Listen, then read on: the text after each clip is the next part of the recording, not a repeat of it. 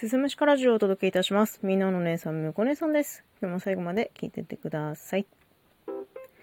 はい、本日はですね、いただいたお便りの返信をしていきたいと思います。皆様、お便り本当に本当にありがとうございます。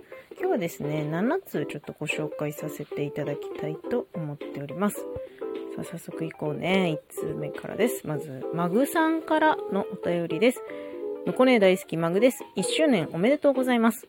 仕事中にいつも収録を聞きながら、わかるだったり、私だったらこうだなとか思いながら過ごしています。質問なんですが、収録しようからの容赦できたになるまでの期間はどのぐらいですか？これからも電波系ムコネーと珍獣使い、珍獣使いな旦那様と猫さんを応援していきます。風邪ひかないように気をつけて過ごしてくださいね。ということで、ありがとうございます。ありがとうございます。もうほんとね、たくさんお便りをいただいてるんですよ。マグさんはこれだけじゃなくてね。えー10月の、えー7日 ?8 日ちょっと忘れちゃったんですけど、番組が1周年ということで、お便りいただきました。ありがとうございます。で、質問をいただいてます。収録しようから、よっしゃできたになるまでの期間ということで、まあ、考えてみたんですけれども、うんとね、その時のテンションで結構違うなっていうふうに思います。私は収録するために台本を書いているんですけれども、その台本結構書き溜めてるんですよね。2本とか3本とか、先の分をちょっと余裕持って書き溜めているんですよ。で、書いてすぐ、あ、これも今日収録したいって思ったら、もう台本書いて5分後に出すことも、あまあ、収録自体は12時半に配信しているので、まあ12時半配信なんですけれども、台本書いてから収録撮るまでの間が5分の時もあれば、1週間ぐらい先になることもある。うん。結構ね、あのーいろんな話をしていて、まあ話題がね、こう固まらないように分散させているところがあるので、前後の収録の話題を見ながら台本を選んでるかなと思います。なので、まあ質問の回答としては5分後から1週間後ぐらいです。ということです。はい。私とね、あと主人と猫も応援してくださるということでありがとうございます。マグさんからね、まだいただいてるんですよ。ご紹介したいと思います。ハッシュタグ324備蓄品の収録会を聞いて、私も東北の震災時に猫さん守らなきゃで、猫さんは私の反応にパニックになって捕まえられないっていうのを思い出しました。不安な気持ちの中、猫さんがいると安心できませんか？私は猫さんに対する防災対策で小分け袋に1回にご飯あげる量を3日分とかでも用意してストックしてましたよ。うんうん。最悪小分け袋破いて出すだけっていう状態にしてたなって思い出しました。地震が来ないことを願うばかりですが、ということでね。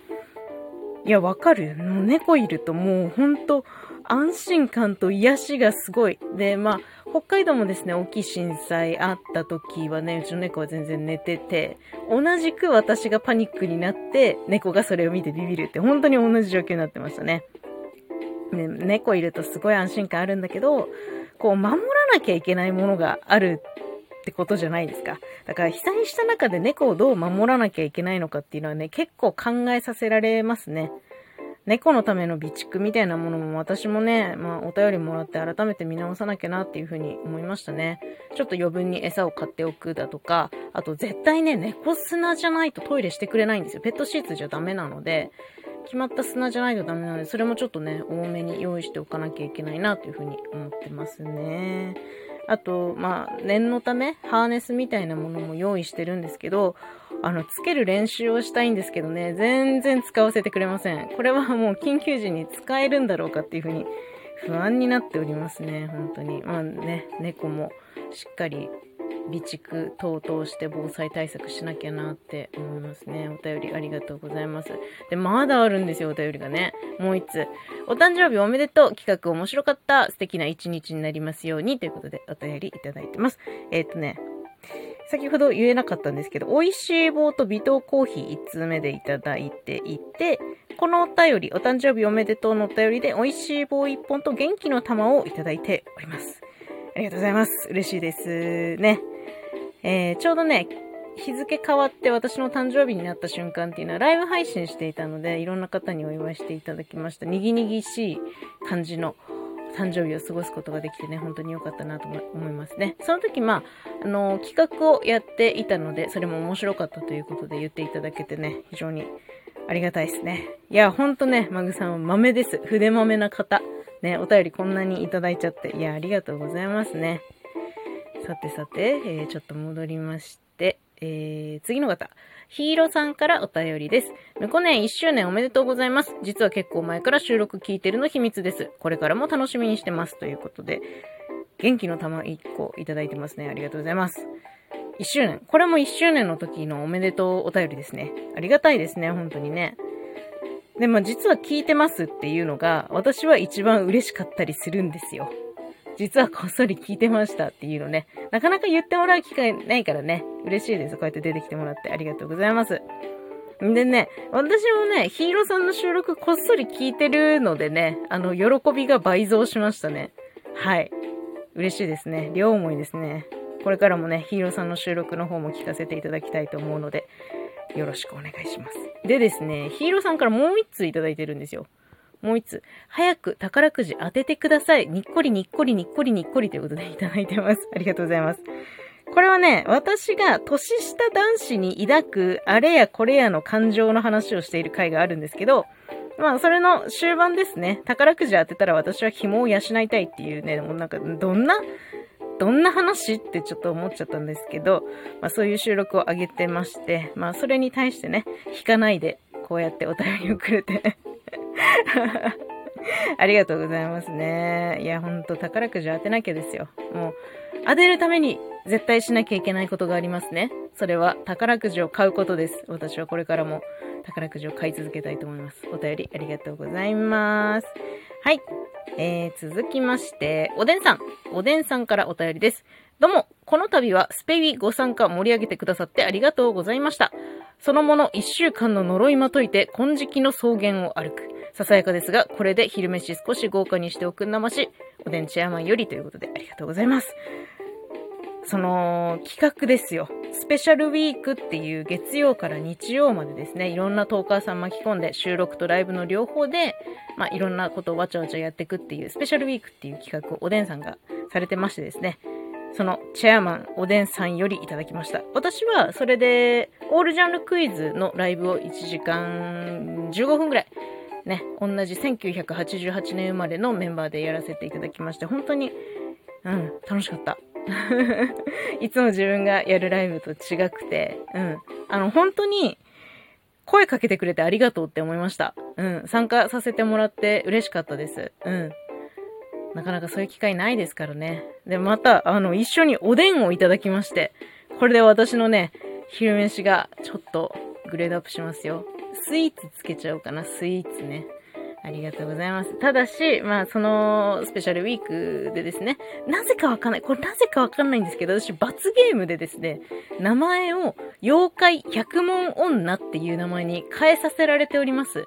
私、ただ、オールジャンルクイズ出しただけなのに、なぜか罰を与えられて、あの、クイズ100問作ってきた頃から、ことからちなんで、妖怪100問女って名前つけられて、まあ、ちょっと、これをですね、来週の月曜まで、この状態でさせていただいております。あの、中身は婿こ姉さんなんでね、はい、クイズ出しちゃうぞっていうことで、妖怪やらせていただいてますけど。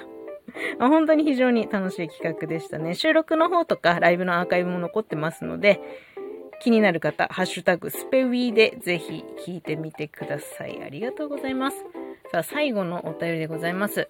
門絶流浪人さんからお便りです。はじめましてですね。最近収録を聞かせていただいているものです。5分という短い時間で、そして内容もコンパクトで、いつもお昼の休憩時間に聞き入ってしまいます。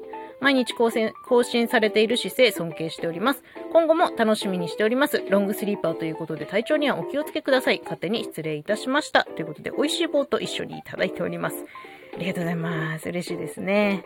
あのね、本当まさしく私12時半に配信してるのはお昼休み狙いなので、あの、まんまとお昼休みに聞いてくれて嬉しいですね。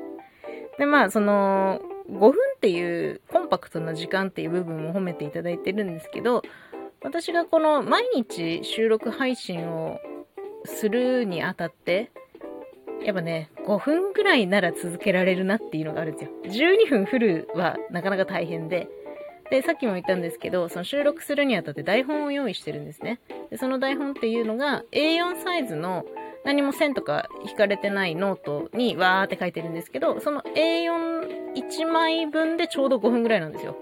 なので、今この時間でやっているんですよね。結構あの短くて聞きやすいとか言ってもらったりすることがあるので、まあこれからも変わらず、まあたまには4分だったり6分だったりするんですけど、そのぐらいの時間でね、パパッと、パパッと毎日やっていこうかなと思います。多分ね、続けられてるのはこの短さだと思いますね。これからも、まあ無理なく継続していきたいと思いますので、お昼休みのね、ちょっとお耳が寂しい時にでも聞いてくれたら嬉しいなと思います。お便りありがとうございます。というわけで、今日は以上になります。本当にお便りたくさんありがとうございますね。なかなかお便りを送るって、なんか骨のいる作業かなっていうふうに思うんですけど、こうやってね、わざわざ文字をポチポチ打ってくれて、なんならギフトもつけてくれて、非常にありがたいですよ。もう聞いてもらうだけでもありがたいんだもの。ま、これからもですね、あの、変わらずお便りの方は、まあ、ゆるく募集しております。番組のご感想、ご意見、えー、質問、リクエスト、知った激励等々ございましたら、お気軽にお気軽に、もうどんな内容でも構いませんので、いただけたら嬉しく思います。匿名機能も、もうバンバン使ってください。中身の人が誰でも構いませんので。ね。というわけで今日はお便り紹介ということでやらせていただきました。ちょっと長くなっちゃいましたけど、最後まで聞いていただいてありがとうございます。また次回もよろしくお願いします。